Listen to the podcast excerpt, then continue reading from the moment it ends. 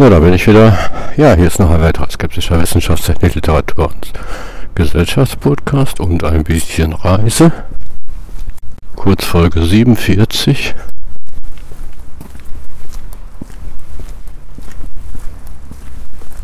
Ja, und ich hink der Zeit hinterher, weil ich erzähle jetzt gerade Sachen, die im letzten Jahr waren. Ne? Wir haben ja schon 2017. Aber jetzt kommen wir langsam wieder zur Jetztzeit zurück. Denn ich war also direkt einen Tag vor den Weihnachtsferien mit meiner Klasse in einem Hindu-Tempel. Ne, wir machen ja eine Lebenskunde Weltreligion und da haben wir bis auf den Buddhismus jetzt fast alle, also jetzt haben wir alle abgedeckt. Ne? Die nächste Folge erzähle ich euch noch die letzte Weltreligion und die übernächste, ja, die letzte, so Quatsch. Ich hink jetzt hinterher. Also, ähm, Letzte Woche war ich in der Synagoge und äh, nächste Woche fahre ich, diese Woche fahre ich dann äh, noch in eine evangelische Kirche, eine orthodoxe Kirche, russisch-orthodox und äh, eine Moschee. Ja, und dann haben wir ja alle Weltreligionen bis auf den Buddhismus äh, abgefrühstückt. Ja, und vor den Weihnachtsferien war halt der Hindu-Tempel dran. Ja, und äh, der Hindu-Tempel, da müssen wir ja, da haben wir also hier in Dortmund ziemlich viel Glück, weil ähm, direkt um die Ecke ne, in Hamm. Hamm ist eine unfassbar hässliche Stadt äh, am Rande des Ruhrgebiets. Ähm, die ist also, äh, da fahre ich auch so gut wie nie hin. Warum fahre ich nie nach Hamm? Erstens, weil diese Stadt so unfassbar hässlich sind, ist und zweitens, weil sie äh, außerhalb des Verkehrsverbundes Rhein-Ruhr liegt. Ne? Also der endet in Kam. Und deswegen muss man da immer ein NRW-Ticket ziehen und das ist relativ teuer.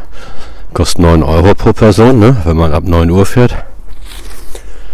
Ja, das war schon mal doof, deswegen war dieser Ausflug auch wirklich relativ teuer. Ähm, und ja, jetzt kommen wir mal ganz kurz zu jetzt kommen wir mal ganz kurz zu diesem Tempel. Also es ist der größte in Kontinentaleuropa, das wird immer wieder betont, weil ähm, weil es in London noch einen größeren gibt. Das ist ja auch irgendwie macht das ja auch sehr viel Sinn, ne? Indien, ehemalige englische Kolonie, es dürfte sehr viel Inder in, ähm, in, ähm, in England geben, ne? Und ähm, der Hinduismus, aber da komme ich später zu, und es gibt auch ein paar also Hinduismus ist mir vor allem bekannt aus Bollywood-Filmen. Ne? Ich bin ein großer Fan von Bollywood-Filmen. Und obwohl der Shah Rukh Khan wie immer kolportiert wird, der mir übrigens außerordentlich sympathisch ist als Schauspieler. Der ist aber angeblich oder wirklich Moslem, das weiß ich jetzt gar nicht. Ähm, sind, äh, sind die, die äh, Rollen, die er spielt, das sind immer Hindus, ne? Wird auch von Reinkarnation gesprochen. In guten wie in schlechten Zeiten. Spricht er bei der Sterbeszene ähm, nicht in guten wie in schlechten Zeiten. Lebe und denke nicht an morgen. Ne? Das ist so eine echte Schmonzette, die in New York spielt. Ähm, ja, ähm, da spielt er auf der Sterbebett, ne, redet er ganz selbstverständlich davon, dass er reinkarniert wird. Ne? Also das ist äh, quasi äh, klar. Ne? Oh, gut. Ähm, ja, was wollte ich jetzt sagen? Genau, und äh, in guten wie in schlechten Zeiten, deswegen hatte ich diesen Titel erwähnt, spielt also in äh, London. Ne? Klar, dass die Inder eine Affinität zu einer Hassliebe zu England haben. Ne? Das war ja die Kolonialmacht. Okay, ähm, ja, gut. Ähm, jetzt sind aber sehr viele Hindus ja auch in Deutschland zu leben. Jedenfalls genug, dass es sich lohnt, einen Hindu-Tempel zu bauen, der auch echt groß ist. Also wir sind da mit dem Zug dahin gefahren. Das war richtig lang. Und dann sind wir nach Hamm-Üntrop gefahren, da ist er nämlich, Hamm-Üntrop, da klingelt es bei einigen, ne? da war mal ein Thorium-Hochtemperaturreaktor. Der ist aber nie in Betrieb gegangen. Ne? Das war so ein, ist ein Milliardengrab. Ne? Ähm, oder stillgelegt, ich weiß gar nicht, ob der jemals in Betrieb war. Auf jeden Fall ist da ein Thorium-Hochtemperaturreaktor geplant gewesen mit so einem Kugelhaufenmodell, also da gibt es so Kugelhaufen, werden so Stäbe reingefahren, das war die Idee. Die Idee hat nicht funktioniert, das ganze Konzept war völlig unausgereift, konnte gar nicht funktionieren, hat auch nicht funktioniert. Ich weiß jetzt gar nicht, ob der jemals in Betrieb gegangen ist, da müsst ihr mal im Internet gucken oder ob der von Anfang an stillgelegt wurde. Auf jeden Fall, wenn er in Betrieb war, da nicht besonders lang. Also deswegen sagt einem der Name Hanguntrop was, wenn man äh, also ja, ne, Thorium-Hochtemperaturreaktor Hamm-Üntrop. Okay, aber jetzt ist es halt bekannt für seinen Tempel. Wir sind dann da rum relativ lang mit dem Bus noch gefahren und ähm, der Tempel liegt so auf dem Land mitten im Industriegebiet. Naja, das ist ja auch klar, ne? Ähm, Logo, ne? Weil im Wohngebiet kann man so ein Ding ja nicht bauen. Ähm, die brauchen angeblich, oder ja, habe ich im Internet jetzt recherchiert, die brauchen irgendein Fließgewässer oder irgendeinen Kanal, in dem sie taufen. Also nicht taufen im christlichen Sinne, aber in dem sie untertauchen können und ähm, das ist da wohl gegeben. Ne? Außerdem gibt es da reichlich Parkplätze, weil viele hier mit Auto kommen und es gibt auch äh, die Verkehrsanbindung ist ziemlich optimal. Ne? Also jede Menge Autobahnen. Ähm, klar, weil die ja alle von weit her kommen. Die Gemeinde vor Ort dürfte mini, mini sein. Ne? Äh, als wir da den Gottesdienst mitgemacht haben, waren auch nur drei Gläubige in einer Woche, ist klar. Ne? Ähm, es gibt da vor Ort nicht viele Gläubige, natürlich nicht, ne? nur zu hohen Feiertagen, da wird es da richtig voll.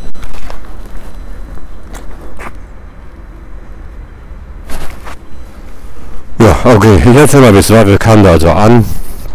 Ähm, und das war jetzt für mich wirklich was Neues. Ähm, war ich nämlich noch nie in einem Hindutempel.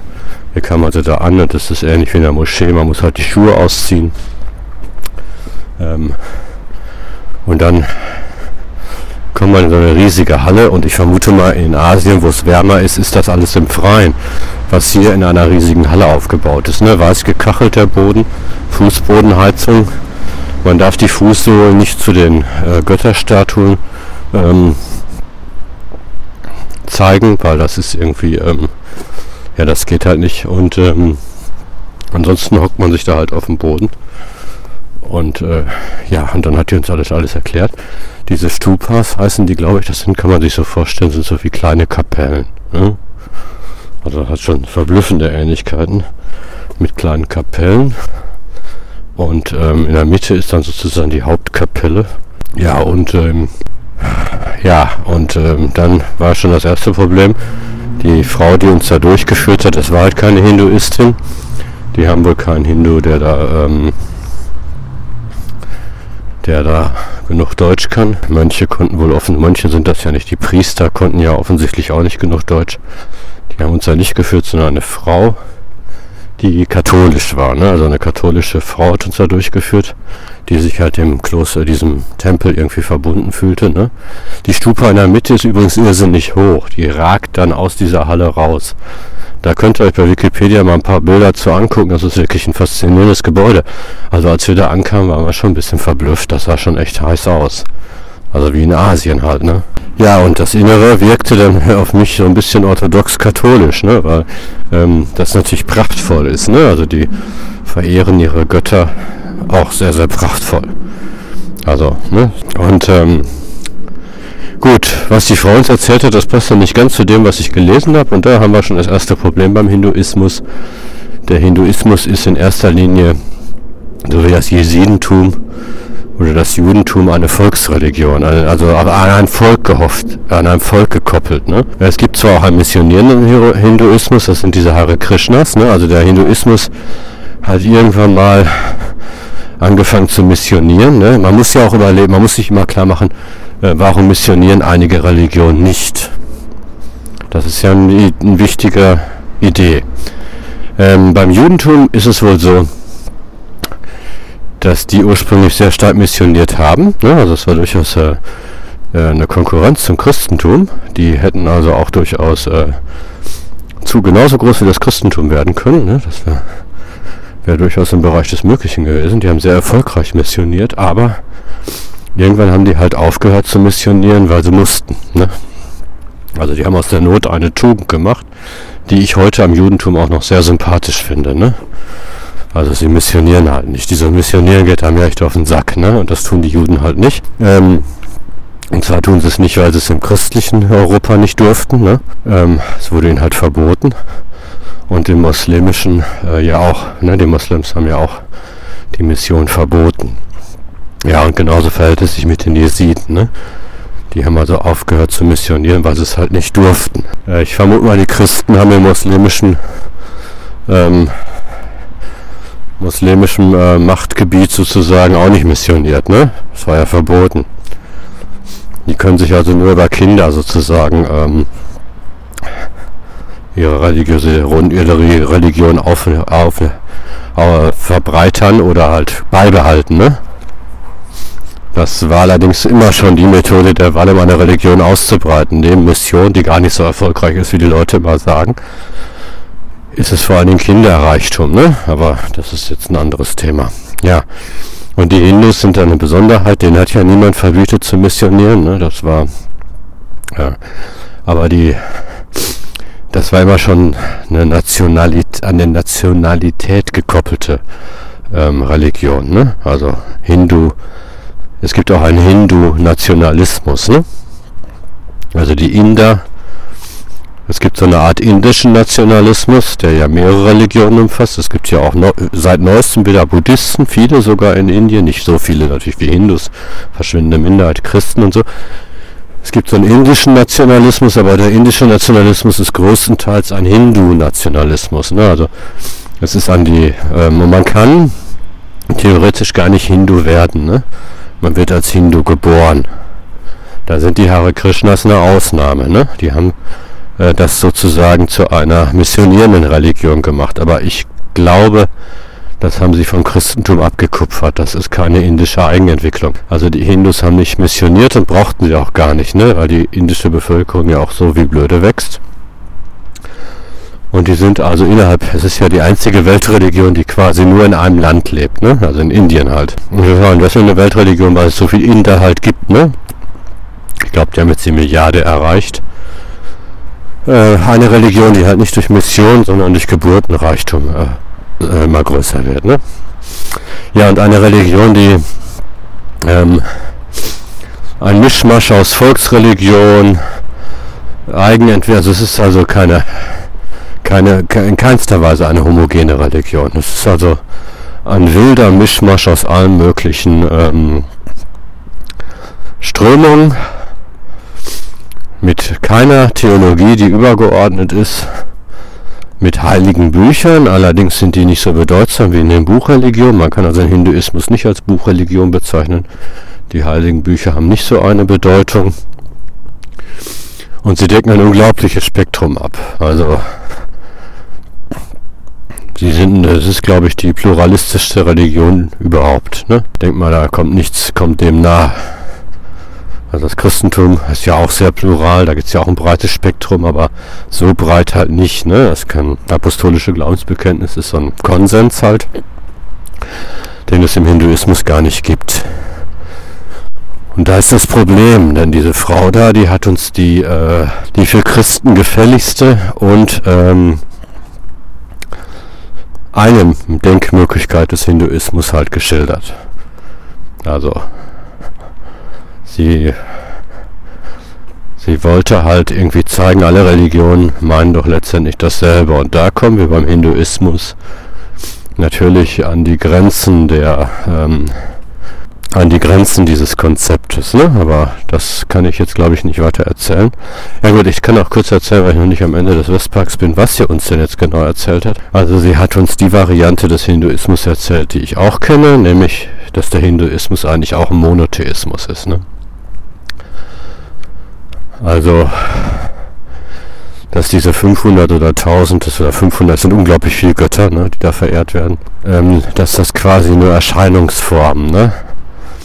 Also keine Trinität, sondern eine Unendlichkeit oder eine Tausendtät oder eine Zweitausendtät. Ne? Also ähm, dass das ähnlich gemeint ist wie die äh, Trinität, ne? nur halt viel mehr. Das ist eine Denkweise. Es gibt ja Hindus, nicht, es gibt ja, es gibt Hindus, die das genauso sehen. Ähm, und da kann man jetzt natürlich nicht sagen, das ist der einzig wahre Hinduismus oder das stimmt hinten und vorne nicht, weil die Volksreligiosität vielleicht doch sehr polytheistisch ist. Ähm, das ist, äh, das ist äh, schwierig, das so zu sagen. Ähm, ja, weil es halt nicht, ne? Also es gibt ja auch zum Beispiel äh, weiß ich nicht, ich will jetzt nicht sagen, aber es könnte ja sein, dass es Katholiken gibt, die die Heiligen wie Götter verehren. Das wissen wir ja alles nicht, ne? Also unterstellen kann man, wir wissen es halt wirklich nicht, jetzt wie der einzelne Gläubige das sieht, ne? Aber es ist halt eine Sichtweise, dass es eine, eine ähm, 500 Tät oder 1000 Tät ist, ne? Also im Sinne von, das sind alles Erscheinungsformen. Erscheinungsform ist auch wieder falsch, das ist Modalismus, ne? Ja, also da ist natürlich schwierig und da hat sie das, glaube ich, so aus katholischer Sicht auch geschildert, ne? Also, ja, ähm,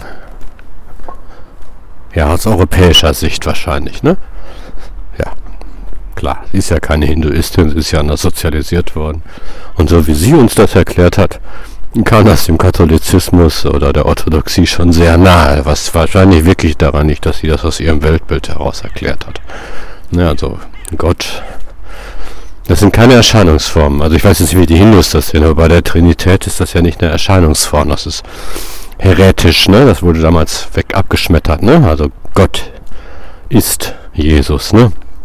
Ja, und äh, wenn das von einigen Hindus genauso gesehen wird, dann werden dann diese, dieser Elefantengott, deren Namen jetzt entfallen ist, Gott ist Gott, ne? Gut. Ähm, die Frage, die man sich natürlich stellen kann, das ist natürlich eine super hypothetische Frage. Äh, beten die Hindus zu Gott? Ja, natürlich tun die das. Das ist ja, ja klar, ne? Also ist in dem Gottesdienst eines Hindus, wir haben dann an einem Gottesdienst teilgenommen, äh, ist da Gott anwesend, selbstverständlich. Ne? Da brauchen wir jetzt nicht auf diese fundamentalen Christen äh, die da immer gleich an Dämonen und Satan und so eine Scheiße denken. Das ist natürlich Quatsch. Ne? Natürlich ist Gott in allen Religionen präsent. Ne? Das ist, glaube ich, fest. Ne? Und ähm, da will ich mich auf diesen Dämonenquatsch nicht einlassen. Ja.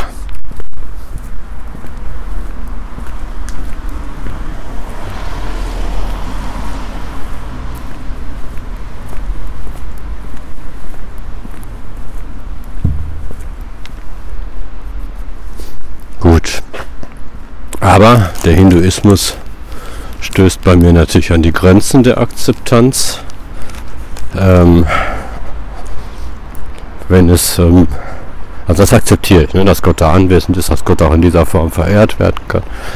Aber es gibt Sachen, die toleriere ich nur. Ne? Und zwar ist es die Geisteshaltung des Hinduismus, was ähm, Menschen angeht. Ne? Also da ist die Geisteshaltung des ähm, Hinduismus, nämlich zutiefst asozial und ähm, äh, da bin ich ein leidenschaftlicher Gegner. Also das kann ich nur tolerieren. Natürlich toleriere ich den Hinduismus. Ne? Das heißt, zähneknirschend äh, toleriere ich, dass es Leute gibt, die so denken.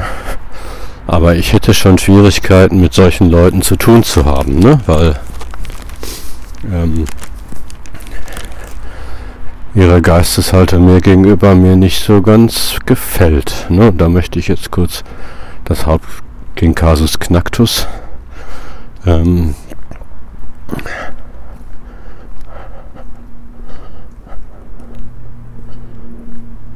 den Casus Knactus, äh, den die Frau übrigens komplett übersprungen hat. Also die Frau hat gesagt, alles irgendwie das Gleiche. Ne? Also ne? von der Verehrung der Götter und so stimmt das ja auch. Gottesdienst ist Gottesdienst. Ne? Es ist irgendwie wirklich egal, wie man Gott verehrt.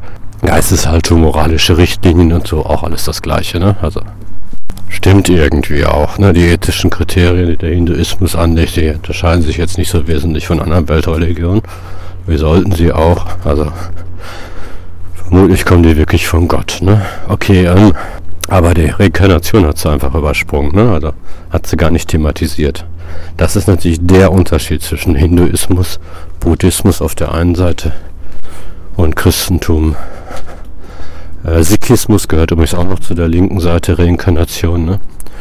Und auf der anderen Seite halt Moslems, Christen und ähm, Juden. Ne? Die glauben ja nicht an Reinkarnation. Höchstens in den esoterischen Randbereichen. Im Judentum gab es wohl die Kabbala, die haben wohl auch an Reinkarnation geglaubt und auch im Christentum gab es die Katera und so. Ne? Also der Gedanke an Wiedergeburt, der war auch in der, im, äh, bei den Griechen präsent so ein bisschen. Die Idee ist also natürlich Rad, ne? man braucht nur das Rad erfinden. Dann kommt einem die Idee wahrscheinlich irgendwie irgendwann, ne? irgendjemandem kommt dann irgendwann diese Idee. Ja. Ähm, und ja, das ist nun etwas, was ich für äh, ziemlich asozial halte. Ne? Also ein Glauben an Reinkarnation, der ist für mich ziemlich asozial und äh, zutiefst lebensfeindlich. Ne? Das ist eine sehr lebensfeindliche Ideologie und ähm, die lehne ich leidenschaftlich ab, weil ich halt äh, Egalitarist bin. Ne? Das beißt sich also zutiefst mit dem Egalitarismus und mit meiner Meinung auch mit einem liebenden Gott. Ja, und da werde ich wohl in dieser Folge nicht fertig werden, weil ich schon zutiefst schon weit an der Schule bin. Da mache ich die nächste Folge nochmal. Aber einen Kritikpunkt an der Reinkarnation möchte ich noch loswerden, weil das ist mir irgendwann mal aufgefallen. Also es gibt ein Argument für Reinkarnation. Das ist, glaube ich, das Hauptargument, das auch immer wieder im Internet auftaucht, ist, dass Reinkarnation das Theodizee-Problem angeblich löst. Ne? Also ähm, Ne, das behaupten die ja. Und das stimmt nicht. Also das stimmt aus einem ganz einfachen Grund nicht. Aber ich erzähle mal, warum es das angeblich löst. Ne? Wenn irgendwo ein kleines Kind zu Tode gefoltert wird, ne, oder mit den Vietnam mit Napalm übergossen wird, dann ist es ja selber schuld. Ne? Es ist ja nicht Gottes Schuld, sondern das Kind ist ja selber in Schuld. Das wird ja sozusagen nur von Gott bestraft dafür, dass es im letzten Leben Scheiße gebaut hat. Ne? Ähm, das ist die Idee. Ne? Und äh, die nennen zwar Schuld Karma, aber da kriege ich immer das Kotzen, weil Karma ist natürlich ein Euphemismus. Ne? Ursache und Wirkung. Das ist Schuld auch. Schuld ist Ursache und Wirkung. Ne? Man könnte jetzt äh, natürlich, äh, das ist quasi so ein Versuch, die Schuldgefühle zu mindern, indem man die Begriffe aussucht. Ne? Also man hat schlecht Karma-Gefühle. Die meisten Menschen reden ja von Schuldgefühlen und nicht von Karma-Gefühlen. Aber ich denke mal, wenn man Schuld durch Karma ersetzt, fühlen sich die Karma-Gefühle auch nicht viel anders an als die Schuldgefühle, weil es ja das Gleiche ist. Ne? Man hat Mist gemacht und bezahlt dafür. Ne? Das ist ja Schuld. Ne? Du baust Scheiße und zahlst halt dafür. Das ist Schuld. Ne? Und das ist auch Karma. Also es ist also das Gleiche. Ne? Ähm, und äh, da wird also ein Euphemismus, schon mal so ein Scheinwort. Ne? Das ist ein Euphemismus, um um davon abzulenken, dass man natürlich Schuld meint. Also Kinder werden schuldig geboren. Ne? Das ist die erste Aussage. Und zweitens, äh, und dafür zahlen sie halt und so wird das Leiden erklärt. Nur das verschiebt das Theodizee-Problem nur nach vorne. Ne? Also irgendwann, als Gott alle Seelen erschaffen hat nach dieser Idee, die ja immer wieder geboren wird, waren ja alle Seelen unschuldig. Ne? Ne, das ist und irgendwann muss ein Mensch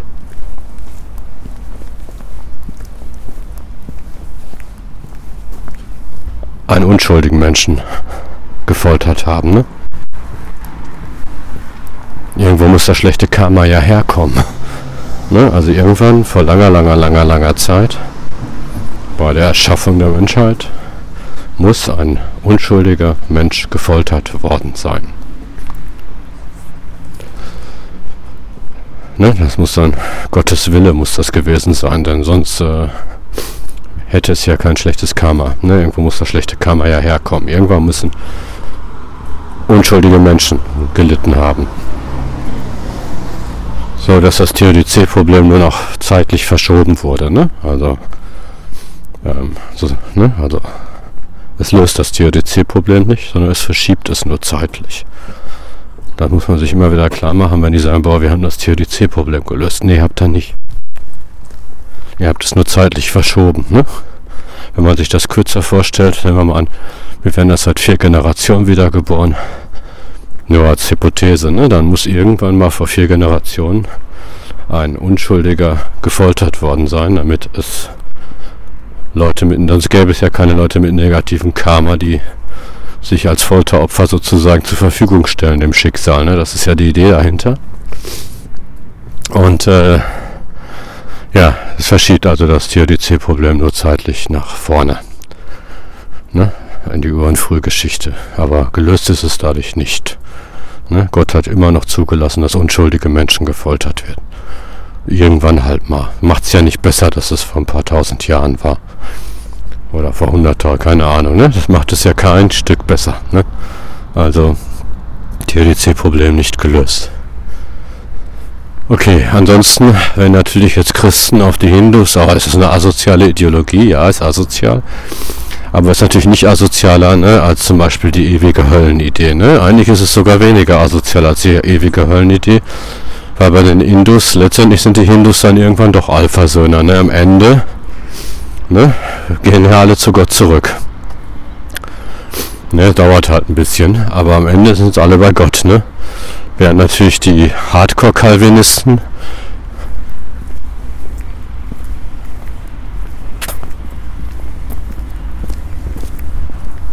äh, davon ausgehen, dass am Ende ein Großteil der Menschheit ewig gefoltert wird. Ne?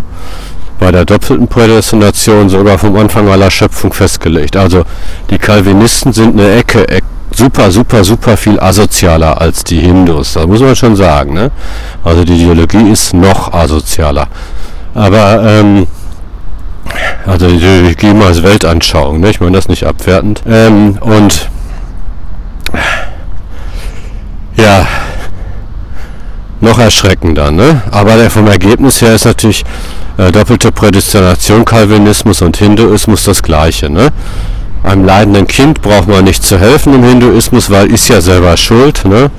Und im Doppelprädestination Calvinismus auch nicht, weil ist ja von Gott schon zur Verdammung vorbestimmt. Ne? Brauchen wir sich nicht drum zu kümmern. Ne? Solidarität ist nicht notwendig. Es gibt verschiedene Arten von Menschen. Deswegen verdamme ich das so unglaublich, weil es halt so anti-egalitär ist. Ne? Es gibt verschiedene Arten von Menschen. Also ähm, ne? bei der Geburt schon. Ne? Sind die Menschen eben nicht gleich. Ne?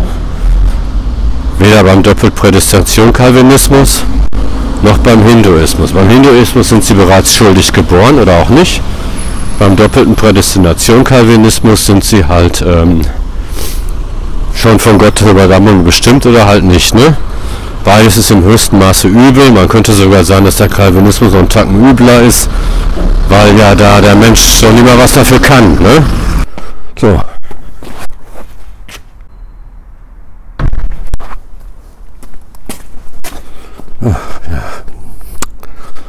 Bin ein bisschen zu spät unterwegs. Dumm gelaufen, aber nicht zu ändern.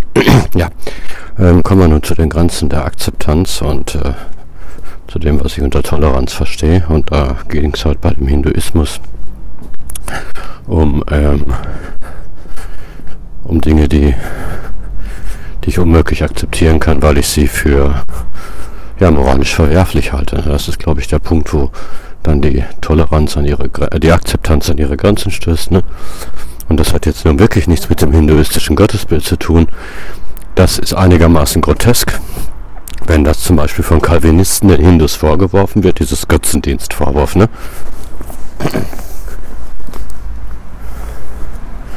Das ist natürlich grotesk. Ähm, während sie gleichzeitig, äh, ich glaube, ich habe ja gesagt, der Calvinismus ist sogar noch moralisch verwerflicher weil der Hinduismus ja wenigstens ähm, davon ausgeht, dass, ähm, dass ähm, auch die unterste Kaste irgendwann mal das Heil erlangen kann, ne? mit Reinkarnationszyklen halt. Ähm, Nochmal, ne? Disclaimer, Reinkarnation löst nicht das THDC-Problem, das ist äh, ein Etikettenschwindel, aber Disclaimer weiter. Also der Calvinismus ist da noch übler, ne? Da muss man wirklich aufpassen. Also wenn die jetzt mit dem Finger auf die Hindus zeigen, aber interessanterweise zeigen die ja gar nicht auf dem Finger, dem Finger auf die Hindus, weil die dem Leiden so indifferent gegenüberstehen. Leiden ist ja für die Hindus äh, verdiente Strafe. Buddhisten übrigens auch, die muss man damit einschließen. Ähm, sondern ähm, das sehen die Calvinisten ja auch so. Also die sehen Leiden nicht als verdienste Strafe, sondern als Indiz dafür, dass der Typ halt von Gott verworfen wurde und zwar von Anfang an. Ne? Ähm, da muss man jetzt überlegen, was destruktiver ist. Also ein Stück weit ist natürlich äh, der Hinduismus dann doch wieder destruktiver als der Calvinismus, weil im Calvinismus kann der Gequälte ne, wenigstens nichts dafür. Ne, also er ist nicht schuldig. Er ist selbst schuld, sondern Gott ist halt schuld. Ähm, also beim Hinduismus bürdet der Mensch halt Verantwortung für Dinge auf, für die er definitiv nicht verantwortlich ist, ne? Äh, nach meiner Wirklichkeitskonstruktion. Und ähm, der Calvinismus, Gott, bürdet übrigens Gott Dinge auf, für die Gott auch nicht verantwortlich ist. Teilweise. Weil es geht ja auch um das ähm, von Menschen gemachte Übel, wo der Calvinismus ja ähm, davon ausgeht, dass das auch Gottes Wille ist. Ne? Okay, also das sind äußerst destruktive und lebensfeindliche Ideologien. Ähm, und da hört bei mir natürlich die, die Akzeptanz auf. Ne? Das hat die sich aber in diesem Hindu-Tempel sehr einfach gemacht, weil die diesen hochproblematischen Aspekt des Hinduismus äh, einfach ausgeblendet hat. Ne? Ja. Natürlich kann man jetzt, äh, kann ich sagen, ich behaupte mal, also ist eine These, eine Hypothese, ein Axiom, eine Wertvorstellung, die ich halt habe, äh, dass das mit einem liebenden Gott natürlich nicht zu vereinbaren ist. Ne? Also ich finde die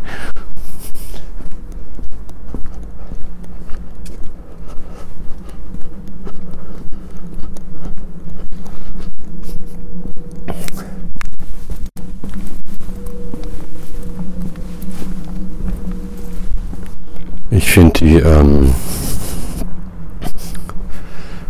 die Idee, dass äh, ein Säugling schuldig ist vor Gott und dem Menschen, ungeheuerlich. Ne? Also das ist eine ungeheuerliche äh, Obszönität. Ne? Ja, und gut. Und das äh, kann ich unmöglich, das wäre das würde ich im Leben nicht akzeptieren. Ne? Also das ist wirklich eine ungeheuerliche Obszönität und ähm, das ertragen die Hindus ja auch nur, indem sie es mit dem Euphemismus zukleistern. Sie sagen ja nicht schuldig, ne? sondern hat Karma auf sich geladen. Aber Karma und Schuld ist definitiv das Gleiche. Das ist ein, ähm, ein Euphemismus, ein Scheinbegriff, um von dieser ungeheuerlichen Obszönität halt abzulenken. Ne? Denn auch Schuld ist das Gesetz von Ursache und Wirkung. Ne? Also es ist jetzt nichts, es ist ein Synonym, ne? definitiv. Also da kann man nicht sagen, was ganz anderes.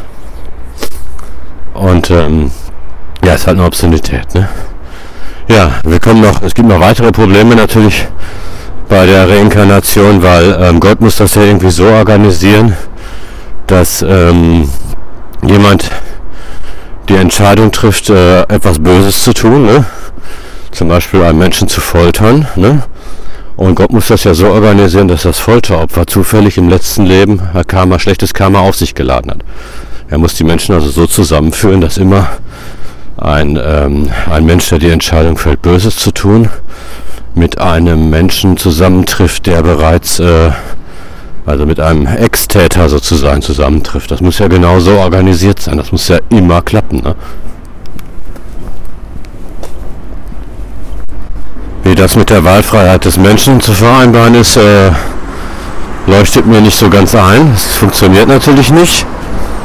Es sei denn, der Mensch ist nicht frei in seiner Wahl, dann wiederum äh, ist die Idee vom schlechten Karma schlichtweg null, weil das macht ja nur Sinn, wenn man eine Wahl hat. Ohne schlechte Wahl, ohne freie Wahl ist die ganze Konstruktion mit Reinkarnation, Karma, Ursache und Wirkung ähm, eine einzige Knochenmühle, ne? eine sadistische, widerwärtige Knochenmühle.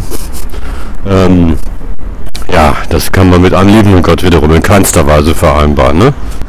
Ähm, Reinkarnation löst das Theodizee-Problem nicht, sondern verschärft es in einem geradezu ungeheuerlichen Ausmaß. Ne? Also verschärft es äh, meiner Meinung nach so weit, dass liebender Gott und die reinkarnistische Knochenmühle, die ja weitestgehend determiniert sein muss, muss, weil freie Wahl und diese Knochenmühle, das klappt nicht. Ne? Es ist also einfach eine Mühle, eine Knochenmühle, durch die die Menschen durchgedreht werden.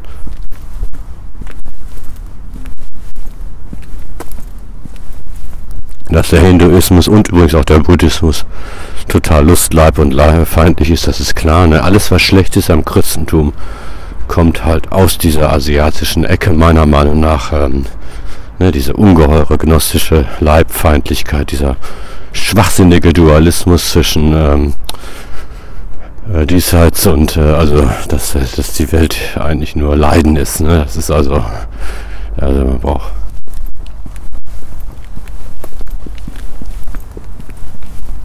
man muss schon extremer Menschenfeind sein, um das realistisch zu finden. Ne? Also wer die Welt nur als Leiden wahrnimmt, der hat ein mentales Problem. Ich will jetzt nicht alle Hindus zu Geistesgestörten erklären, aber ich finde, äh, das ist schon äh, eine sehr destruktive Wirklichkeitskonstruktion. Das ist meine persönliche Meinung. Und da habe ich in dem Tempel auch gemerkt, da sind die Grenzen meiner Akzeptanz überschritten. Nicht bei dem Gottesdienst, den, fand ich ja einen ganz normalen Gottesdienst, wie in alle Religionen feiern. Das Gottesbild ist ja wirklich äh, egal, ne? was für ein Bild man sich von Gott macht, das ist völlig wurscht. Ich glaube auch, dass Gott hinduistische Gebete erhört, ne? da bin ich mir absolut sicher.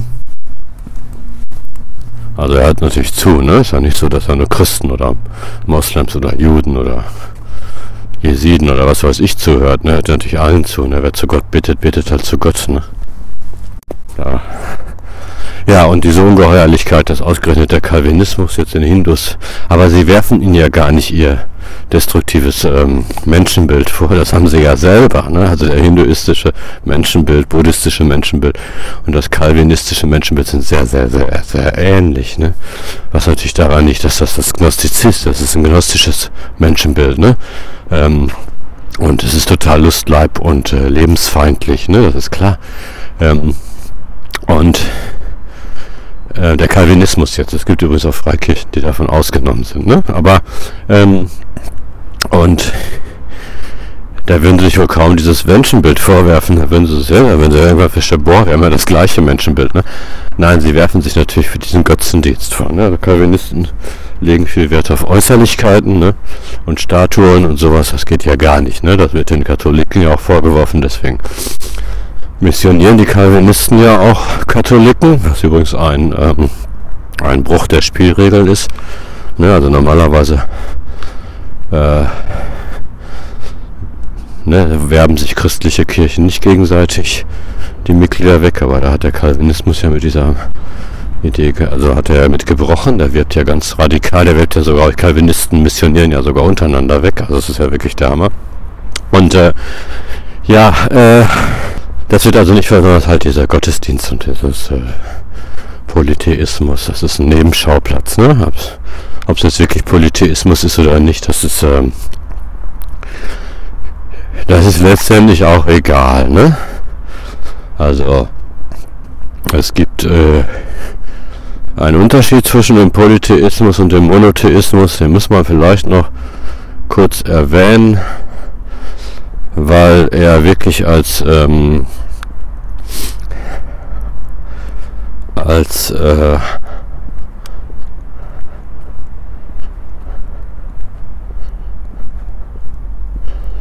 Ja, weil er wirklich als ein Unterschied gilt. Ähm,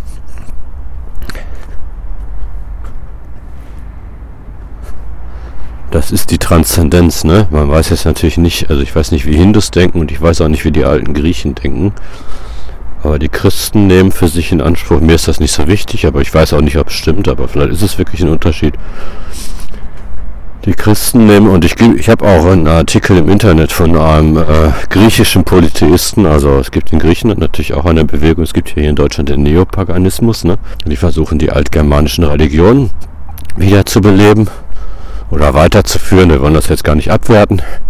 Ähm, und dieser Neopaganismus ist in Deutschland übrigens nicht, da müssen wir echt aufpassen, nicht prinzipiell rechts. Es gibt auch normale, sagen wir mal, Neopaganismen, die also nicht gerade Nazis sind, aber in Deutschland ist natürlich die Nazi-Problematik bei Neopaganismus ganz klar, ne, mit Himmler und so, der hat das, man muss, die haben immer das starke Bedürfnis, entweder sie sind Nazis, ne, das gibt es natürlich auch, oder sie haben das starke Bedürfnis, sich gegen die Nazis abzugrenzen. Also es gibt halt auch in Deutschland, es gibt halt auch in Griechenland, ne, und in Griechenland äh, knüpfen die natürlich an die alte griechischen Religionen an, ne, Götterhimmel und so, kennt ihr ja alles. Ähm, und da gibt es eine Homepage im Internet, da könnt ihr mal gucken und ein bisschen schmökern. Und die sehen das interessanterweise genauso wie die, ähm, wie die Christen. Es gibt nämlich, also man sagt ja mal, der Unterschied zwischen Polytheismus und Monotheismus ist, ähm, dass äh, Monotheismus halt nur ein Gott ist. Das wäre so der wesentliche Unterschied. Ne? So. Ähm, und äh, ja, und äh, halt in Griechenland viele Götter. Das ist natürlich auch der Unterschied zwischen dem christlichen, muslimischen, jüdischen, was weiß ich. Es gibt ja viele Monotheisten, Sikhs und so, ne? Und den Hindus. Ähm, wobei die Sikhs ja an Reinkarnation glauben, das ist jetzt ein Abschweifen. Ähm, und das ist aber nicht der einzige Unterschied. Da hat es wohl eine Entwicklung gegeben, ne? Die habe ich, äh, das Judentum war ja auch nicht immer monotheistisch, ne? Sondern es war erstmal so ein, so ein Stammesgott, ne? Ähm, Jahwe halt. Und ähm, erstmal war es am Anfang Polytheismus, das ist auch im Alten Testament teilweise noch äh, zu spüren. Ne? Also das Judentum war natürlich nicht immer monotheistisch und irgendwann ist es halt monotheistisch geworden.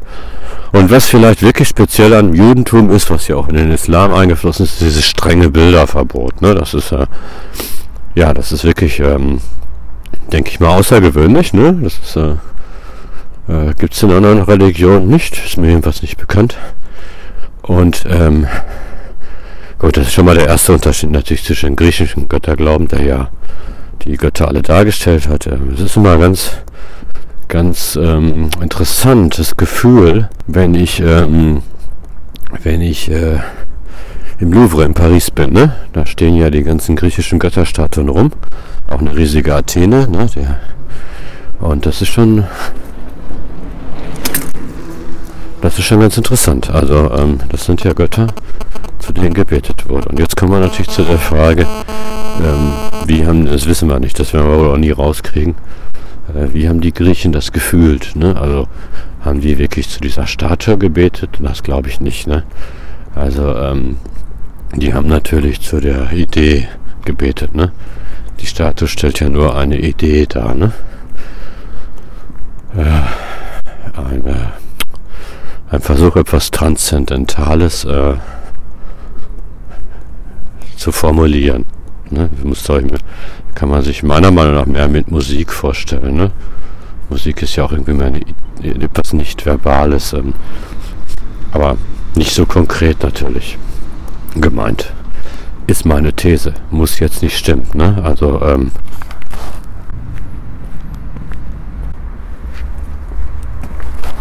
ja, ich halte das jetzt nicht für so sensationell wichtig.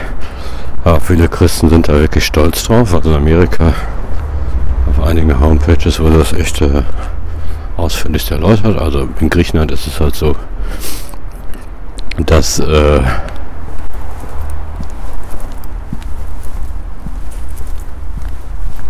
Ne, kommen wir erstmal zu Jahwe zurück. Also Jahwe war erstmal ein Gott des Volkes Israel, ne? Oder der Völker Israels und dann ähm, wurde er immer mehr zu dem einen Gott, ne? Der der dann wirklich ganz besonders ist. Denn jetzt kommen wir zu den griechischen Göttern.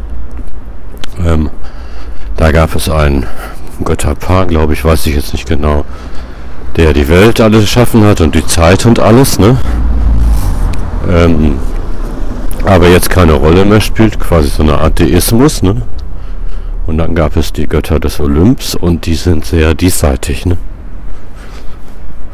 Ne, also es sind, die sind, die müssen zwar auch irgendwie allpräsent sein, sonst würde ja Beten zu denen keinen Sinn machen. Also eine gewisse Allpräsenz haben sie auch. Aber sie sind angeblich, weiß ich nicht, ob die Griechen das wirklich so gesehen haben, diesseitige Götter, ne? Also sie sind zwar ungeheuer mächtig, aber nicht allmächtig, ne?